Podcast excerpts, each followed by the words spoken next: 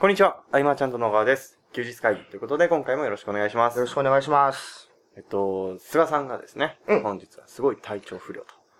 うん。ケンタもちょっと体調不良です。僕あの、クーラーが当たると、お腹痛くなっちゃう病なんですよ、今。だから僕、ケンタから移ったんじゃないかと思うんだけど、僕あの、触れられるともう、あってなって、あって。すごい今、体中触れられたらもう痛い感じで。で、痛くて寝られないわけですよ。はい。なので、昨日も横になってたけど寝られなくて、はい結局その自分の家の、こう、奥の部屋のはいソファーに座って、はい。久々にその散乱してた本あるじゃん、いっぱいあるし。はいはいはいはい空いてない本とかいっぱいあるじゃん。はいあれを見たときに、はい。僕は起業当初から変わってないことがあると気づいたの。お、ですよ何ですか？はい。僕はあの、昔ってはい、本買ったら、本棚に入れ、入れるだけで満足してたでしょ。はい。はい。起業当初。そんな話ありましたね。ねはい。今もそうだなと思って。でも、確かに、うすうす感じてました。今も、なんか買うけど、はい開けてないから、ケンタ開けてもいいですかみたいな。はい。そう。意外と変わらないなと思って。はい。ってことはですよ、はいあの、成功要因というか、あの、結果を出す要因として、はい。別にそんな大事じゃないってこと？まあ、そういうことですよね。本を読む、読まない。読まないは。あんまり関係ないということです。逆に、ね、知識入れ込みすぎて、はい行動がね、ストップしちゃうよりは。はいはいうん。っていうことで、あの、昨日か一昨日も、はい。こう、久々にね、はいこう、アマゾンのこう、ビリビリって開けたら、はい。本が出てきて、それ5000円なんですよ。5000円の本ってすごいでしょ。5000円の本買ったんですね。うん。すごい。で、さっとこう飾ってある。あれも、ケンタ持って帰ってもいいかもしれない。結構、はい。いい内容だと思う。まあ読んでないから。はい。え、何系のなんですか？僕が一切学んだことないライティング系の本。あー、なるほど。なんかでも、あると安心するなと。なるほど。そうそうお守りみたいな。守りみたいなものかもしれない。そうやって昔から変わってないこととかもあって、はい。で、昨日はその、成功哲学本はいみたいのをこう読んでて、はい。まあ、できる人は早起きとか、できる人はまあ、一時間で帰るとか、ゲームは時間の無駄とか、はい。えー時間の使い方がうまいとか、はい計画が緻密とか、はい。まあ、全部当てはまってないのね、もうことごとく。はい。だからね、そこもはい根本的な成功要因ではないなと僕は。思ってて、はい。まあもちろんそういうところから学んで、はい。こう本質的な部分に近づいていくって人はいるんだろうけれども、はいはい直接的な、あの、成功要素ではないと。うんうんうん。じゃなければ僕の存在価値が危うくなると思って、そんなことはない。あの、はい。結局はですね、はい。自分がどうい生きたいかのところで考えて、はい。それでまあ自分ルールを作ってやっていくわけですよ、作業を。うんで、結果出しちゃえば全部正解だということで、うんうんうん。なんかそのくらいの感覚で、こう、まずはなんだろう、ビジネスって成功するときにはこういう風な型にはまるべきみたいな、あんまいらないかもしれないうんうんうんよね。なんか熱があると流暢に喋るね。ありがとうございます。うん。すごく思った。僕当てはまる要素がすごく少ない。うん。でもそれってあれじゃない？その、本を出してる側の都合みたいなのも多分あるんじゃないですか？要は、その、本を読ん、僕は菅さんの本を読んで菅さんのところに連絡をしたわけじゃないですか。ってことは、まあ直接連絡するかしないかは置いといて、うん本がきっかけでその人を知るっていう人ってまあ結構多いと思うんですよ。今ってあんだけ本あるじゃないですか。うん。あ、でもケンタたまたまのケースというか、はい。僕ね、本いろいろ買うけど、はい。著者は意識したことない。あー、なるほど。あんまり。あ、でも、中身、僕はだってあれですよ。あの、うん最初に、その後は実際何冊も、ああ、ブックオフで買ってますけど、うん。最初は、あの、あげるよ、あげるよと、これいいと思うよ。ああ、で、渡す、をいただいたんですね。うんうんうんうん。で、読んでたので、あ、菅さんの本だって言って買ったわけでもそうだよねないんですよ。はい。うんうん。あで、あの、本を読んだ時に、あの、じゃあ仮に成功本を書くと、成功するためのなんちゃらっていううん。本を書こうって思った時に、あの、別に起きる時間関係ないよとか、ゲームは飽きるまでやれみたいなので、書いたら、うん。書きたくないって思う著者の方が多いんじゃないですか？ああ、綺麗に、この世から、みたいな。せっかく本になって、うん。親も読むのに、だらしないことあんまり書けないみたいな。だったら、ちょっと綺麗なとこ書いとこうみたいそれはあるかもね。だから、起業当初にそういう成功哲学本を読む、読んでた時は、はいみんな、あ、綺麗にしてるんだと 思うぐらい、その、ね、考え方がひん曲がってたところはあったんで、うん。あ、でも、あるかもしれないね、そういうのね。な。あと出版社側も、あの、適当な、適当じゃないですね。あんまりだらしないことを書いたら、うん、これはダメだね ちょっと言いそうじゃないですか？うん。でも、まあ、結果を出せば出すほど、はいその自分の生き方なり考え方は伝わってくからね、うんうんうんうん皆さんが情報を発信する時にははいですね、ぜひその大衆に合わせた情報発信はやめてほしいなと。うんエッジも効かないしね。はい。だけどみんながこう言ってるし、なんかスマートだから、こういうので発信しとこうかなみたいな。はいはいはい。多分埋もれてくだけだと思うんで、うん。えー自分はちょっと人とは違うけれども、叩かれちゃうかもしれないけれども、発信していくことによって、うんケンタみたいに、あ、こういう人がいるんだって言はい。ってね、はい興味持つっていうケースは、うん。多いと思うんでね。そうですね。うん。なんかそその、でも一般的によく言われることだと思うんですけど、この、サイレントマジョリティってあるう。うん。という話で、この話昔したかもしれないんですけど、うんあの、確か有吉さんが言ってた言葉で、その、アンチの裏にはたくさんファンがいることを見ないとダメだと。うん。アンチがいることでやめちゃうってことは、その裏にいる、あの、サイレントマジョリティ、静かな支持者うん。の人たちを裏切ることになるんだぞ、みたいなことを言っていた。だアンチの対応に躍起になってしまったりとかね、うんうんアンチのこう、沈下させるべく、はいなんか戦ってしまったりとかね、はい。するよりは、えっ、と、支持してくれる人に向けて何かした方がいいっていうのはよく言われてることだけれども、はい。なかなかね、あの、実際起きると、はい。みんなね、うんあの、既存のお客さんよりもそういう逆の方に意識が向いて暗い気持ちになって、うんうんえっ、と、ネガティブな情報を発信しちゃったりね、うんうんこんな叩かれる言われはありませんみたいな。でもファンの人、支持してくれる人はそんな記事うん。読みたくないもんね。読みたくないですね。うんむしろ、あ、そうなんだ。そうそうそうそうそうそう。やっぱそういう記事は、まあ同情は呼ぶかもしれないけど、それ以上のメリットは何もないんでね。うん。居酒屋で自己完結した方がうん。いいんじゃないかと。確かにそうですね。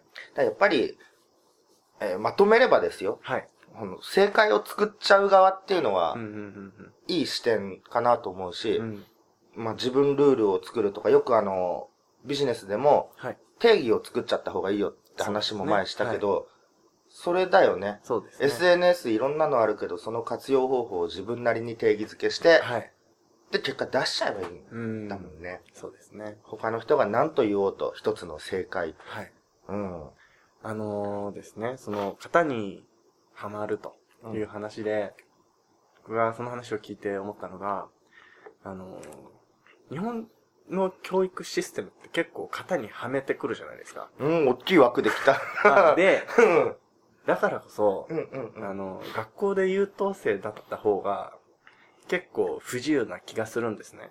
あっていうか僕は最初、なんていうか、何でもしていいんだよっていうのは、何をしたらいいんだろうってなっちゃったので、結構そういう人たうんいると思うんですよ。で、意外と、その、学校でよく怒られてる人の方が、うん。自由になんかやって、の方が、なんか独立してうまくいくって話って、うん。なんか多い気がするんですよ。あーまあ、学校教育の中では、はい。知識が最強だもんね。まあそうですよね。テスト勉強も1対、1対テストっていうか、まあ一人でやるものだしね。うん。で、急に社会に出るというか、まあ起業した後は、まあはい本当に経験勝負になってくると。で、ルールがないから、はい正解もいっぱいあると、はい。どう動いていいんだろうみたいな。はい。本当はこう白紙のキャンパスに自由に絵を描くっていう楽しさがあるけれども、はい。収まらないと始まらないみたいな、うんどっかの方に。とか、あとは、その、ま、バッテンが怖いみたいな。テストで言ったら。そういうことじゃないですか。そうですよね。これはもう本当に行動していくことでしかうん自信もつかないし、ね、経験値重ねれば重ねるほど、はい。だんだんその選択肢に根拠が持てるようにもなってきて、もっといくと、あの、根拠どころか、はい。その道を正解にするっていう違いで臨めるというかね、何選んでも正解にするし、はい。っていうのは強いなとはうん。思うし、うん、なかなかそれは普段その学校教育というか、はい。知識を身につければなんとかなると、うんうん。えー言われたことをやればなんとかなるとはい。いう枠組みの中ではね、はい。なかなかこう、鍛えられない部分かなと。そうですね。あの、そうなんです。僕はあの、工作とかがすごく苦手だったんですよ。あの、組み立てるのとかできたんですじゃあ粘土で自由に何か作ってくださいとか意外と苦手。やっべえ、どうしよう。手でも作ろうかな、みたいな るほど。な。はい。あんまり、あの、なんか、はい。当時はうん、そんな感じでしたね。やっぱ今こそ、あの、僕の小学校の時のあの、絵、はい。あの、どっかにたまにアップされてるあの、僕はあれですよ、第1回議事録でも使ってます。本当はい。あの絵ぐらいのはい。自由さが今こそ求められてると思うんですよね。ね当たり前はつまらないはい。ですからね。あと僕思うんですけど、あのー教える側の都合があると思うんですよ。うん。多分。で、それって、学校教育も多分そうで、うん。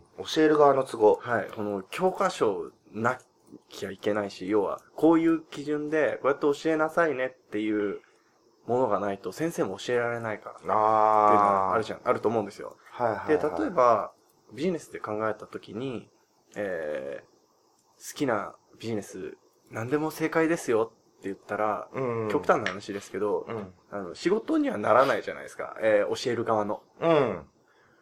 ね。うん。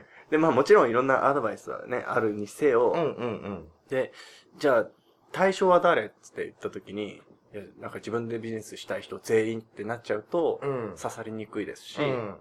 で、そういった意味で、その教える側の都合で、じゃあ、なんでもいいんですけど、なんか何々のノウハウで稼ぐ方法、教えますって言った方が、おそ教える側も明確だし、教わる側も、なんかわかりやすくなっちゃってるんじゃないかまあ、なと。そうだね。教える側は、まあ実体験をベースに教えるからね。はいもちろんギュッとされるだろうけど、うんうんその教える側の都合という部分の別角度では、はい。例えばその、情報を遮断しろとか。もう完全にその囲い込みを狙った、はいはいはい。ね、風にして情報でゆ揺れてしまう。はい他の情報入ってくると揺れ揺れてしまうから、そこはね、もう一度決めたら遮断してくださいみたいな。はいはい。あれは僕なんか都合だなと思うことはうん結構あるし、はい。その前段階で、はいいろんな情報が入ってくる中ではい、揺れてる状態がすでにやばいわけでそこから直していかなきゃいけないはい。し、えー、例えばなんだろうな、こう、ある市場に飛び込んだとはい。なった時に、いろんな情報は得ておいた方がいいじゃん。はいはい。うん。あ、こういう売り込み方が流行ってんだな。今価格相場はこのくらいだなとか。だから遮断はしちゃいけないと思うんですよね、僕は。うんうんうん。でも教える側の都合という別路線ではそういうところもあるかな。まあ、それ人によるんじゃないですか。なんか本当に、その、教えてる方を思って、情報を遮断しろって言ってるパターンもまああると思うんですよ。例えば、うん。今日の作業は、えー情報収集で2時間で、で、他が1時間で以上です、みたいになった時に、うんうんうん。まずこれやるって決めたんだから、うんうんそっちやってからじゃないって、だったらその、うんうんうん他の人の情報を読んで浪費してないで作業に当てあようよ、他に時間を使ってしまうならってことでね。あっていうパターンもあるんじゃないですかね。うんうんうんうんなるほど。それもあるかもしれない。うんでも、そうですね。俺、自分の情報だけを信じろって結構う、ん。やばいと思いますけどね。あの、今はね、あの、大小いろんなコミュニティがあって、はい。で、囲い込もうとする人たちは多いんでね、主催者が僕は囲い込む時代ではないと。そうですね。あんだけ無数にある中ではい、自由に行き来できるようなはい。場にしてった方がいい。マーチャントクラブでも、はいあのマーチャントクラブ自体はまあ、昨日か、はいハブにしていきたいと。うんうんうんで、そこから何かを学びたいんであれば、いろんなとこ行けばいいしっていう。はいはい。で、学びをシェアする場として存在しようって決めたけれども、はい。うん。この囲い込みは不幸を招くという。ですね。そもそも、あのー今って一人が一つのコミュニティの時代ですらないじゃないですか。うん。で、複数のコミュニティにいるの結構当然ですよね。僕らチャットワークグループだけでも何十あるかっていう話だしね。うん。そうだね。だからあの、囲い込みをするんではなくて、はい。その、自由にこう出口をどんどん作ってあげて、うん、うん。またこう、戻ってきてもいいしっていうね。うん。そんな感じでやっていく方が、はい。そのコミュニティなり講座、会員制ビジネスはうまくいくんじゃないかなとうん。感じますね。ですね。それぞれ多分いいところがあると思いますので、他経験して、あ、あそこは、ここがすごく良かったんだな、みたいなのを感じて帰ってくるパターンも本当にあると思うので、はい。囲い込みは結構、なんか、決裂のイメージしかないんですよね。なんか終わり方がね、はい、終わり方がすごい難しうんいイメージがあるので、まあでも期間限定のとかですか？そうだね。あ、でもやっぱり期間限定で終わるっていうのはいいよね。ですね。いつも話してるけれども。はいうんいやもうあれからですよ、僕はこう、何かするときって、あ終わりをしっかり定めないとダメだなってそうだね。自戒したのは、それからですね。マーチャント JP の SNS は、はい。終わりを考えてなかったからこそ、はい。なんか、減退して終わったみたいなね。はいはいはいなんか、あれもかさったから終わったんだな、みたいな、うんう。になっちゃうじゃないですか。なっちゃう。あの、実際違くても印象として、そうなりがちな気がしますね。そうだよね。他のサービスとかでも。だから惜しまれるべくしてはい終わった方が、ふと第2期もやりやすいっていうのはあるよね。そうですね。復活しましたと。はい。今度は新しい要素を加えて、こう始めます。はい。うん。まあ、同じ場所に1年2年っているのは飽きちゃうっていう人も多いだろうし、はい。うん、もっと他のとこで学んでみたいっていう人も多いだろうし、はい。そこは止めちゃいけないしね、うんうん。どんん。どん行ってほしいよ本ね、当ですね。うんきっかけとして存在できればはい。価値があるんじゃないかなってね。うん。ですね。あ、そうだ。あのー他にもうん、思い浮かんだことがあるんですけど、うんえー手短にですね。はいこれ質問なんですけど、うん。あのー結構その、僕だったらというか、菅さんはその、まあ、生涯プレイヤー宣言をされてるじゃないですか。うん。で、で、まあ、昨日の夜ふと思ったんですけど、あ、でもやっぱり、あの、教えてる人が現役じゃないと、で、どうなん、どう、どう、どう、どうすか？と。あー、その、ウィンズの頃の話とかあったじゃん。はいはいはいあの、1億円稼ぎます、はいみたいな、稼いでますみたいな人が、ウィンズスペースに遊びに来るよりも、はい。受付で着実に利益10万上げてる浅野くんの方に人が集まると。はいはい。で、10万円っていう利益を上げるのは多分浅野くんの方が。リアルタイムでこうやってきたわけで。はい。だけどもうドーンと行ってしまって、キャリアが長い人はそこまで細かくは見れないケースは多いよね。で、僕はそうなりたくないんで、はい。常に01ポジションの独立企業うんっていうその顧問コンサルはい。をやることで、僕自身も常にこう調べていかなきゃいけないしっていうところで、生涯現役とうん言っ。てはいるけど、うん。なかなか教えられなくなってくるよね。ううん、ん。そういう、ドンと言って組織化しちゃう人たちっていうのあー確かに。そうですね。自分の声がなかなか響かなくなってくると思うんですうんうんよね。うんうん。確かに。その、浅く広くか、深く狭くかみたいな感じの、うん。今印象を受けました。話を聞いて。だあの、大企業の経営者の方の、はい。えっと、インタビュー記事とかはい見てると、語ることはやっぱ大枠だもんね。うん。でもまあ大枠でも、ああ、なるほどと思うことはいっぱいあるんだけれども、はい、はい。うん、まさか、ステップメール2通目はこう書けなんてことは言わないからね。本当です。3行目が弱いとかね。はい。うん。まあでも、やればやっていくほどはい、本質的な部分に近づいていって、うん本当にその大枠が大事だと思って伝えてるうんわけだからね。うんいや多分そこのバランスも難しいっちゃ難しいけど、はいスタート地点の人にとってはもう響きづらくはなってるし。うん。うん。まあ、こう、あれですよね。この、基本皆さん経験ベースで話されてると思うので、うん。その中でやっぱり刺さる人に教わるのがいいですよね。そうですね。うん。という形で、はい。今回も少し長くなってしまった。あ、今回長いんですね。はい、ちょっと長くなってああ、しまった。なるほど。はい。えー今回は以上にしたいと思います。ありがとうございましたあ。りがとうございました。休日会議に関するご意見、ご感想は、サイト上より受けたまわっております。休日会議と検索していただき、ご感想、ご質問フォームよりご連絡ください。